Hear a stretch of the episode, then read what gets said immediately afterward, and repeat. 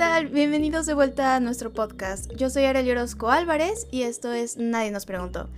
Hoy estoy con Natalia Castillo una vez más y vamos por nuestro último capítulo de temporada. ¿Qué tal, Nat? Hola, ¿cómo estás? Bien, lista para grabar esto. Y bueno, hoy queríamos cerrar con uno de los temas que nos interesaba más de todos los demás que hemos estado viendo. Y también va muy relacionado con todo lo que hemos estado discutiendo antes y es sobre la virginidad. A modo de introducción tenemos algo así como un episodio bonus, que es una entrevista que le hicimos a una sexóloga de donde vamos a sacar toda la información que aquí vamos a discutir. La verdad es que siento que fue una entrevista bastante interesante y enriquecedora para nosotras, más porque como siempre hemos dicho, la información acerca de temas sexuales es muy pobre en internet, entonces es mejor obtenerla de un profesional para tener datos claros y concisos. Claro, nos dijo muchas cosas que muchas veces no encuentras en internet o en línea o que no te enseñan en la escuela y eso me parece muy importante. Así que vale la pena que le vayan a dar un vistazo. Y también para esto tenemos opiniones de diversas personas que nos cuentan lo que piensan o lo que han vivido respecto a la virginidad. Entre ellas intenté entrevistar a personas, pues no precisamente de nuestra edad, porque alguien un poco más grande que ha vivido más, que incluso ha tenido hijos, tiene ideas o perspectivas muy diferentes y creo que me llegaron a contar cosas muy interesantes. Así que ¿te parece si escuchamos el primer audio? Me parece perfecto. Ay, Areli, pues este, muchísimas gracias. Este, sí, claro que tengo una opinión al respecto y te quiero contar un poco cuál es mi educación, cómo, cómo me lo decían a mí de niña y lo que yo descubrí con el tiempo, ¿no? Primero, este, yo soy una mujer de 47 años. Y por supuesto mi papá, que me llevaba 30, o sea, ahorita mi papi tendría 77, me decía que yo tenía que por supuesto llegar virgen al matrimonio y que si yo llegaba a tener relaciones con un novio antes de casarme iba a ser repudiada. O sea, me lo decía de una manera muy dulce porque era muy bueno, pero sí, al final su mensaje era ese, este, y que nadie se iba a querer casar conmigo, ¿no?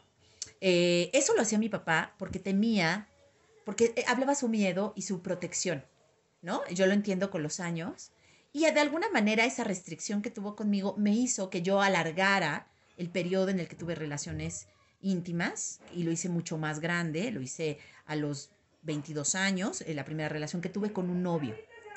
Y cuando lo hice, estaba yo más segura porque era un lugar seguro, era un novio que estaba muy enamorado de mí y no ocurrió nada de lo que pasó. O sea, realmente tuve intimidad con él, luego tuve otro novio, que fue con el hombre que me casé, que por supuesto sabía que yo ya había tenido, este, digamos, esta intimidad con, con, otro novio y no afectó en lo más mínimo mi capacidad de casarme y tener una relación seria, ¿no?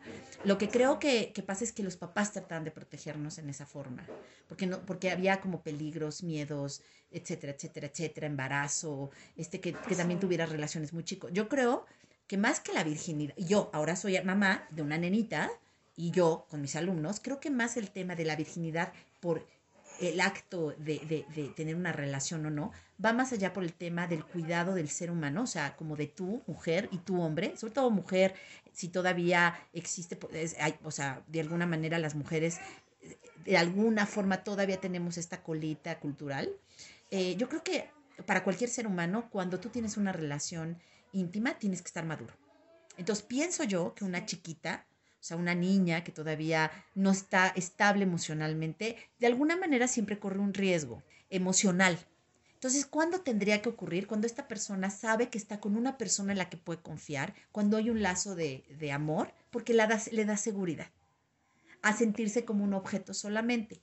Finalmente, con la madurez ya se abren muchos caminos y finalmente es una forma de expresión no necesariamente ocurre cuando eres más grande, que a lo mejor tienes una relación con una persona y tenga que forzosamente llegar a un matrimonio o una relación seria. Puede que no ocurra así, pero cuando hay una relación entre hombre y mujer, creo que siempre tiene que haber un respeto y una dignidad, independientemente de a dónde llegue, que creo que es el punto importante, independientemente de la edad. ¿eh?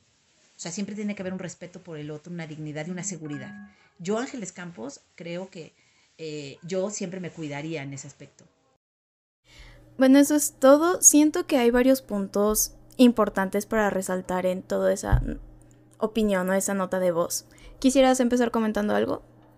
Sí, bueno, creo que de lo primero que a mí me saltó desde que empezó fue el hecho de que le decían que básicamente iba a ser como repudiada por la sociedad, ¿no? Que creo que es algo que como mujeres vivimos en casi todos nuestros aspectos de vida, entonces creo que eso sería como lo primero que quisiera comentar contigo. Sí, es que en realidad es una idea que ha estado en la sociedad por tanto tiempo, el que la virginidad vale tanto para las mujeres como que les da un valor importante. Si no son vírgenes, como nos decía la sexóloga, es motivo de vergüenza, no solo para la mujer, sino también en algunas culturas para la familia. E incluso aunque los tiempos han cambiado, y sí siento que han cambiado muchas cosas al respecto, siento que de cierta forma sigue habiendo como esa etiqueta o ese estigma de que una mujer que ya no es virgen pues ya no merece respeto o tiene que avergonzarse al respecto. Así es, también está como ese, mm, diría culpa para una mujer después de haber tenido su primera relación sexual, como que de sentirse mal por haberlo hecho a pesar de que a lo mejor estaba segura de lo que quería. No sé si te ha pasado con alguna amiga o algo así, que te dicen, es que ya lo hice, pero no parecen ni sentirse cómodas con ellos, sino como si hubieran hecho algo malo, como si hubieran hecho una travesura, más allá de algo tan importante o tan bonito que puede ser si estás con alguien que amas, ¿no? Sí, yo creo que esto igual es muy cultural y todo eso, porque me imagino que lo que les preocupa más que su salud, por así decirlo, o las otras cosas que esto implica, sino es, es más lo que los demás piensen de ellas, lo que se les pueda decir. Es una cosa muy extraña porque también siento que existe cierta presión. Hay como etiquetas para los dos extremos. Para las que se dice que ya no son vírgenes, están estas etiquetas de que ya no merecen respeto o como si tuvieran menos valor. Y para las que aún siguen siendo vírgenes, incluso de ese lado tampoco es muy bueno porque igual se les da como etiquetas de, no sé, recatadas o mm, inocentes, eh, pero no de una buena manera, ¿no? Así es, son apodos, bueno, etiquetas despectivas para las mujeres en ambos lados. Y cuando no tiene sentido que te pongan una etiqueta, porque como bien decía la sexóloga, cada quien lo hace cuando se siente listo y maduro para, para hacerlo, ¿no? Porque es un momento importante y es una decisión bastante importante también. Entonces, sí no es justo que te pongan una etiqueta por algo que en teoría todos hacen, o por lo menos la gran mayoría de la población lo hace. Entonces, sí. no es justo que te pongan una etiqueta por eso. Sí, sobre la sexóloga una de las cosas que más me llamó la atención o que me comentó y que se me hizo muy importante fue que dijo que si había algún momento para hacerlo sería cuando ya te puedas hacer cargo o ya te puedas hacer responsable de cualquier consecuencia. Y no solo se refería a un embarazo, sino también a tener que afrontar ir al doctor o al ginecólogo y que te revisen, que te vean y todo ese tipo de cosas. Y me pareció muy importante porque a veces incluso algunas tienen prisa de no querer llegar a ser muy grandes y seguir sin experiencia o sentir que ya se van a morir vírgenes o sin experiencia, cuando en realidad no es una cosa tan sencilla. Y no tanto por eh, toda esta parte cultural o lo que puedan decir de ti, como que esa opinión, eso sería lo que menos te tendría que importar, pero existe un gran peso respecto a salud, a responsabilidad y también tener en cuenta que cuando tienes una vida sexual activa tienes que ir por lo menos una vez al año al ginecólogo. Entonces hay muchas cosas de las que te tienes que hacer cargo, no es algo tan sencillo. Sabes, yo creo que ahí también, creo que en general en tu vida, si tomas una decisión es porque sabes que te tienes que hacer cargo de lo que va a pasar después, ¿no? Entonces, si en general todo es así, imagínate para algo tan importante. Y algo que mencionabas, creo que era acerca de, del hecho de que incluso creo que es entre mujeres más que sociedad que empieza como esa carrera de quién llega primero al primer novio, quién llega a la primera cita, quién llega a no sé qué. Y desde secundaria vas viendo cómo poco a poco empieza como esa barrera, ¿no?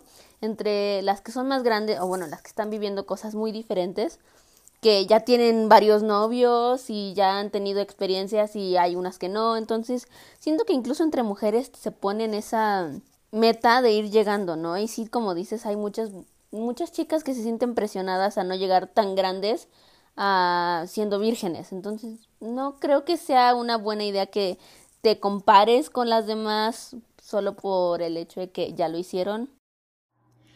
Sí, totalmente. Me acuerdo que vi una videoconferencia de una chica que contaba su historia con la virginidad y que ella decía que llegó como a los 20 años más o menos, creo, siendo virgen y ella se sentía totalmente avergonzada, no quería que nadie lo supiera y cuando tuvo su primera relación solo la tuvo por tenerla, por ya perder su virginidad. Pero también algo importante que nos comentaban eh, la sexóloga es que si en ese momento tú no te sientes lista, tu experiencia no va a ser placentera. Es decir, tienes que estar relajada, tienes que estar dispuesta, así que si llegas simplemente a una relación por el simple hecho de tenerla por algún tipo de presión social, eso puede ser incluso peor, ¿no crees? Por supuesto que va a ser peor, no va a ser un recuerdo nada bonito que vas a tener. Y también, o sea, no es solo, no es romantizar la idea de la primera vez, sino el hecho de que va a ser un momento que vas a recordar para siempre, porque es un momento que te va a marcar mucho. Entonces, imagínense ponerte a recordar esa primera vez y recordar que te dolió, o que te sentías mal, o que te sentías avergonzada, o cosas por el estilo. No creo que sea un recuerdo muy lindo por guardar. Sí, y además en realidad es una idea muy subjetiva, porque hay muchas formas de adquirir experiencia sexual y no precisamente con una relación a través de la penetración. Así que incluso sentirse presionada por una situación tan extraña, tan subjetiva, es como muy ridículo. Y también te quería comentar algo que me contaba mi papá, y es que él recordaba en su época que todos sus amigos, o bueno, la mayoría de los hombres querían casarse con una mujer virgen. O sea, querían que su esposa fuera virgen, ¿no? Porque pues estaba esta idea de la pureza. Pero cuando llegaban a esta edad donde pues ya son más activos, hay toda esta explosión hormonal, ellos estaban buscando con quién meterse. Y es como muy ilógico que estés buscando con quién meterte mientras te quieres casar con una mujer virgen. ¿Sabes qué? También siento que está la idea de que para ellos no importa con cuántas se metan, o sea, lo importante es que su mujer sea la virgen, o sea, y que nadie la haya tocado y que nadie haya marchitado ni esas estupideces. Entonces, es muy chistoso la hipocresía, ¿no? De lo que pides más lo que estás buscando. Sí, sí, sí, también escuchaba este podcast de una chica que igual hablaba más o menos sobre la virginidad, pero ella contaba que en su escuela eh, las llevaron hacia una plática, creo que era una escuela religiosa o algo así, pero las llevaron a una plática sobre sexualidad o este tipo de cosas y les hablaron de la virginidad y a todos les dijeron básicamente que tenían que preservarla, que no no tenían que caer, no tenían que caer en las tentaciones, ¿no? Que era su responsabilidad mantenerse vírgenes, mientras que a los hombres les dieron condones. Ok, sí, súper hipocresía. Sí. Pero creo que sí pasa mucho socialmente, este tipo de cosas se manejan muy diferentes. Yo creo que por el simple hecho de que en un hombre básicamente no puedes saber con cuántas personas se ha metido. Y pues con una mujer tampoco, pero por muchos años ha habido la creencia de que sí. Ay, ya sé. Y es que es algo muy estúpido. Porque, por ejemplo, yo estaba observando varios videos donde hablaban de que muchas veces a las mujeres, los hombres consideran una mujer así como toda inocente, algo muy bonito o atractivo, porque suponen que así le van a enseñar lo que han visto, lo que ellos gustan, y que así se va a hacer a su manera. Entonces, te das cuenta de que no tiene sentido porque simplemente, además de estar invalidando el placer de su esposa o de su novia, simplemente la están viendo como una muñeca que van a usar y que se ve bonita y que van a hacerla a su manera y ya. O sea, no piensan en la otra persona como una persona, sino como en un objeto. Sí, es como solo un medio que los va a llevar a su placer, pero no piensan en el placer de esa otra persona. Digo, también es un humano, también tiene necesidades y cosas que le gustan. Exactamente, y siempre se invalida, incluso con el mismo hecho de que te hagan decir que una mujer debe preservar su virginidad, te hacen simple como invalidarte, como que no mereces el placer de el placer ni la experiencia. Sí, además de que está muy incierta la forma en la que se usa la virginidad. Me gustó la explicación que me dio la sexóloga porque ella decía que, o sea, se cree que la virginidad tiene algo que ver con el imen y eso sí podría ser como un constructo social, pero la palabra se puede seguir usando como para referirse a alguien que ya tiene experiencia sexual. Así que no es como totalmente errónea la palabra como para decir no la usen, ¿no? Puede llegar a ser válida, pero pues no tiene por qué tener tanto peso en tu valor como persona. Es que también como hemos comentado, se ha, se ha hecho que tenga un peso y una carga impresionante en las mujeres, ¿no? El hecho de que, o sea, que una simple palabra se haya convertido en tanto para las personas, para las mujeres. Sí, pues socialmente sí es una idea que simplemente se usa como para el control, ¿no crees? Como para controlar la sexualidad de las mujeres. Así es, y es que, como siempre comentamos, cuando una mujer ya ha tenido algunas más experiencias que otras, es empezada a llamarse fácil o incluso promiscua, y dices, no tiene nada que ver, simplemente es que no entra en los estándares o en las ideas que deben seguir todas las mujeres más no le quita valor el hecho de que no sea inocente ni pura ni todas esas cosas. Sí, sí es mucho esa idea como pierden el respeto, pero siento que lo que notan más que si ya es virgen o no, porque físicamente, si ella no te lo ha dicho, es como que no hay manera de averiguarlo, o de notarlo, o de ver físicamente y decir, ella ya no es virgen. Pero yo creo que lo que notan en ellas son cierta seguridad que adquieren por sí mismas. Tal vez eso es lo que les molesta. Una mujer segura. Y es que sí, cuando una mujer se muestra segura ante hombres, como ellos no les están dando elogios, la consideran como alguien demasiado egocéntrica o demasiado... no sé qué palabra usar, no es mandona, pero así es como si tuvieran un gran ego, porque ellos no tienen poder sobre ella, porque ellos no le están diciendo los halagos. Sin embargo, cuando le dicen a una mujer, ahí sí tienen el poder para hacerla menos, hacerla sentir mal. Y es cierto, ¿no? Cuando ya te sientes segura contigo misma por ciertas cuestiones, sea por esto, es muy diferente y es muy difícil que te hagan sentir mal porque ya te conoces y ya empiezas como a creer más en ti. Sí. Y sabes, volviendo un poco a lo del audio que escuchamos, otra cosa que me llamó la atención es cómo ella contaba la relación con su padre. O sea, que su padre le intentó decir que tenía que llegar virgen al matrimonio y demás porque se preocupaba por ella. Y siento que muchas veces es fácil ir a cualquier extremo, o sea, irte al otro extremo al decir, no, esto me está intentando controlar, que qué malo, ¿por qué, ¿por qué quieren tener ese control sobre mi cuerpo, no? Si es mi cuerpo yo hago lo que quiero, o cualquier cosa, es muy fácil como que agarrar esa actitud, pero también me llamaba mucho la atención que al final ella dice que ya siendo madre podía notar que su papá se preocupaba por otras cosas, por ejemplo, por un embarazo o este tipo de riesgos que sí existen, que sí hay como enfermedades. Y entonces pienso que sí a veces los padres no, nadie les enseña a ser padres, pero sí probablemente no es totalmente malo la idea, sino es como que también hay cierto nivel de preocupación. Se preocupan por ellas, no quieren que caigan en algún error, sin embargo, no es la mejor manera de prevenirlo. Yo creo que siempre es mejor decirles cómo cuidarse en vez de simplemente invitarlas a que se abstengan completamente. Es que es cierto, o sea, por ejemplo, eh, tiene sentido que sí se preocupen por una persona, ¿no? Creo que a diferencia de los jóvenes, piensan un poco más en todas las posibles consecuencias de lo que puede pasar, más allá de un embarazo, que es lo que nosotros nos han dicho. Y tiene sentido que te quieran cuidar, y sí, como dices, no es la mejor manera, creo que hay maneras un poco más coherentes. Bueno, y sabes qué también influye y es que a nuestros padres no tuvieron acceso a la misma información y no llevaron prácticamente educación sexual. Así que creo que también hay que comprender un poco que hay una brecha cultural, una brecha generacional entre nosotros y nuestros padres.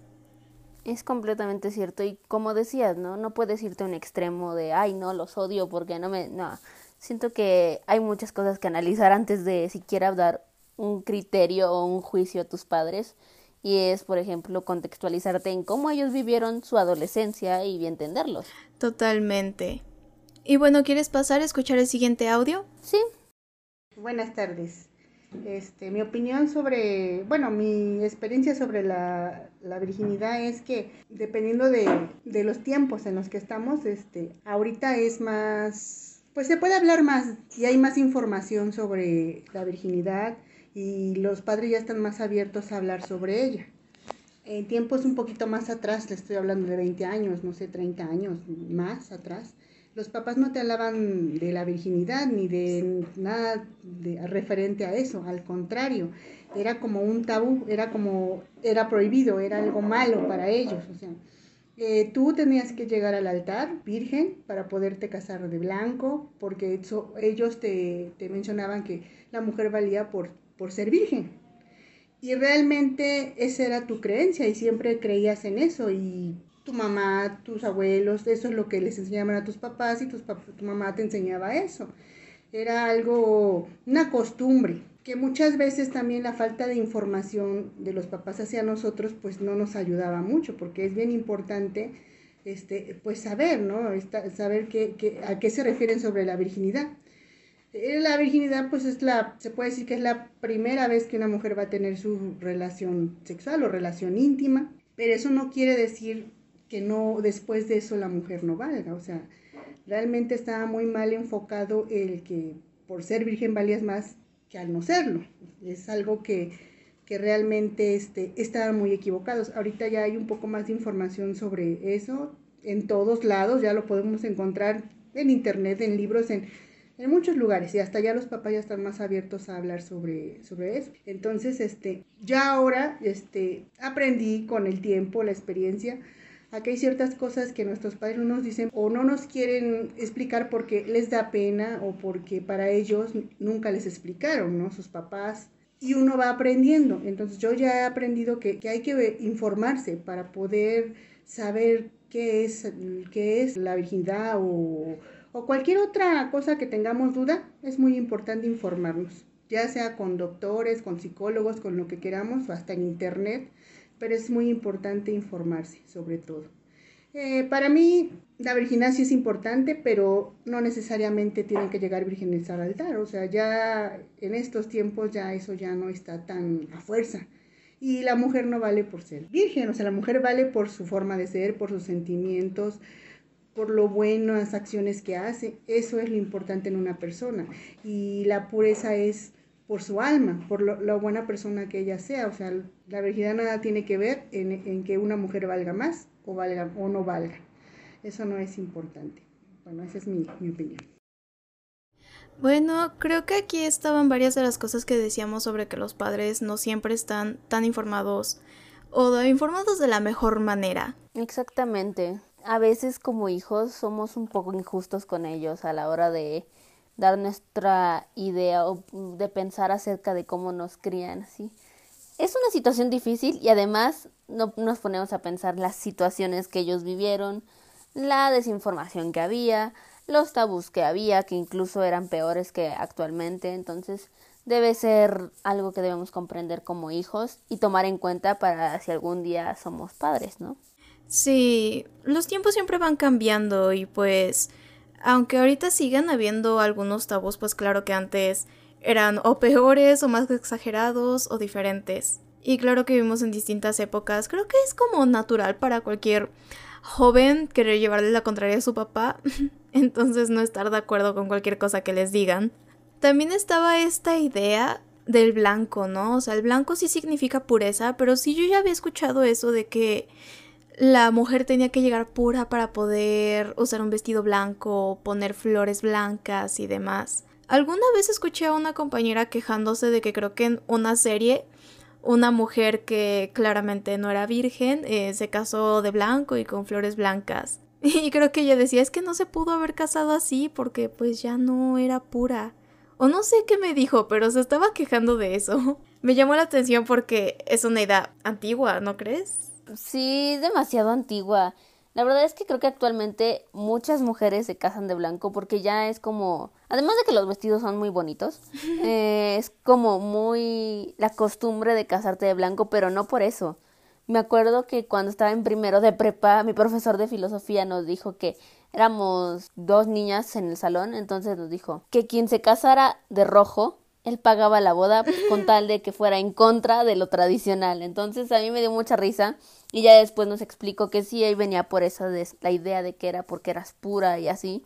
Y casualmente es curioso que nunca se acepta o bueno, las novias que se quieren casar de otro color son muy juzgadas porque se supone que debe ser de blanco para que sea la pureza y todo eso. Sí. Aún hay familias que lo conservan muy mucho. Pues ahorita ya es como una tradición más que una norma, ¿no? Como dices, la mayoría lo hace simplemente porque se acostumbra a ello, no precisamente porque crean en la pureza al momento de casarse o de llegar al altar.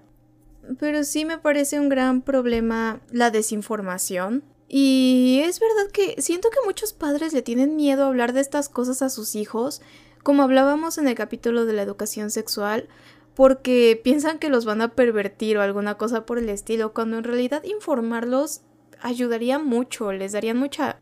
Pues ya como adultos les pueden contar cosas que son necesarias para un joven saber, ¿no? Sobre todo respecto a la sexualidad. Curiosamente ayer estaba hablando de mi mamá, con mi mamá de eso, acerca de que estábamos viendo una serie y ahí había un tipo que estaba acosando a todas las como niñas de la escuela. Y entonces en eso estaba hablando la familia y la hermanita pregunta que por qué está pasando eso o qué tiene que suceder. Y ahí la mamá y la hermana deciden explicarle toda la situación, obviamente a su manera y a una manera un poco más para niños, pero mi mamá dijo, no, es que a lo mejor eso puede hacerle mal. Dije, ¿sabes que de todas formas es importante que lo sepa, ¿no?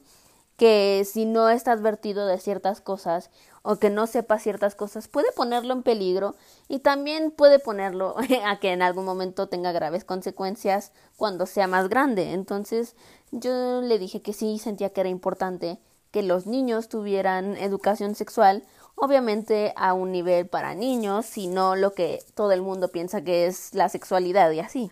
Sí, sí, sí, en cualquier edad, desde pequeños, es muy importante darles educación sexual y todo este tipo de cosas, porque además si no lo aprenden de sus padres, van a terminar intentando irlo a aprender en algún otro lado, que puede no ser el mejor lado.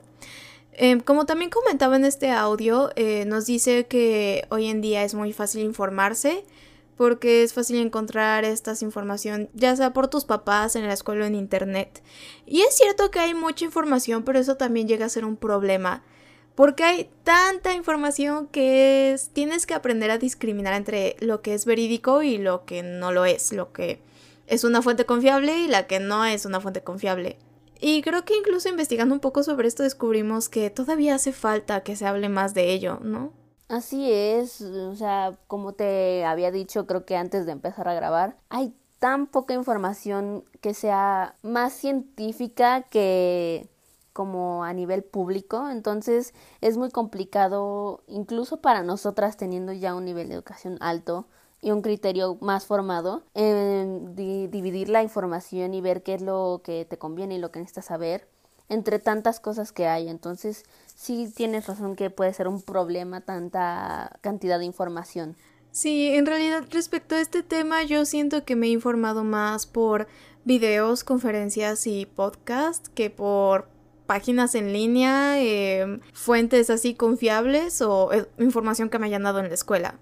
Mm, ya creo que somos dos, porque sí, los videos muchas veces, aunque pueden ser más censurables, creo que es más fácil que se pueda abarcar un tema a mayor escala, ¿no? Creo que es más sencillo hacerlo que en una página de internet. Sí, sobre todo si este tipo de temas los llegan a tocar personas que ya tienen como un alto nivel de seguidores, entonces pueden difundir mucho más este tipo de información. Lo que sí es que hay muchas herramientas alternativas para poder encontrar información.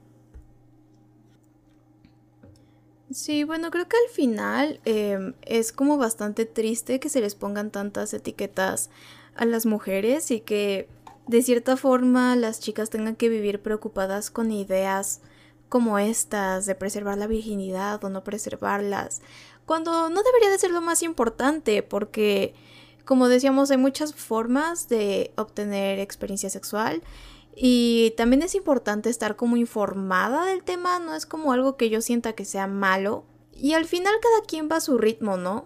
deberíamos enfocarnos en otro tipo de cosas. Siento que muchas veces también sin darnos cuenta eh, basamos nuestra opinión en una persona dependiendo de lo que haya vivido en este tema, pero ni siquiera debería ser como importante o relevante preguntarle a alguien si es o no virgen. Creo que tienes toda la razón. Siento que incluso como jóvenes, que es nuestra mayor audiencia, deberíamos empezar a ver cómo reducir esas, esas competencias de ver quién gana por ser la primera y todo eso, ¿no? Y simplemente centrarnos en buscar nuestras metas y buscar cosas que queramos que no sean solo basadas en eso.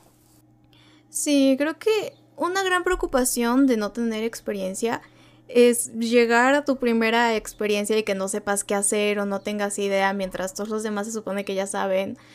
Pero también eso depende mucho de la persona con la que te juntas y con la que vives eso. Así que como decíamos, es mucho mejor ir con calma, vivir las cosas que tengas que vivir y si tienes que llegar a hacerlo en el momento, pues que sea con la persona indicada cuando tú te sientas cómoda, ¿no? También no juzgar si una persona tiene mucha experiencia También es cierto, no, no meterte con eso. Cada quien lo hace y lo hace porque quiere. Así que no, no vengas a ni a meter en juicio a las personas, ni a criticar a las personas. Sí, al final creo que todo estaría mucho mejor si simplemente no juzgáramos lo que los demás hacen. ¿Algo más que agregar? ¿O qué quieres agregar?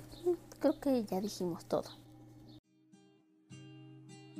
Bueno, entonces hasta aquí llegamos con nuestro episodio.